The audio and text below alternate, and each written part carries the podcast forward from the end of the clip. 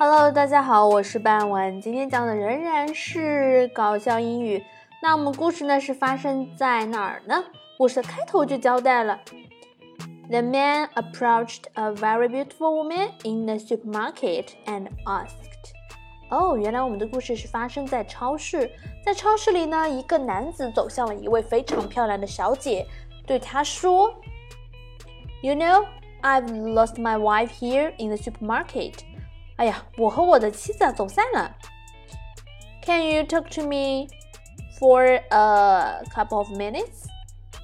你能和我聊一会儿吗？Why? She asks. 为什么呢？这个小姐就问他啦。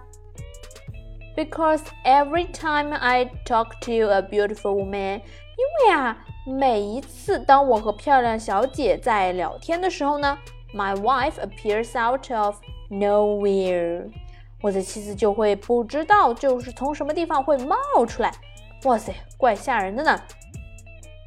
最后呢，把一整篇再连着念一下。The man approached a very beautiful woman in the supermarket and asked, "You know, I've lost my wife here in the supermarket. Can you talk to me for a couple of minutes?" Why? She asks. Because every time I talk to a beautiful woman, My wife appears out of nowhere。感谢大家的收听，我们下期再见。Thank you for listening. Bye bye.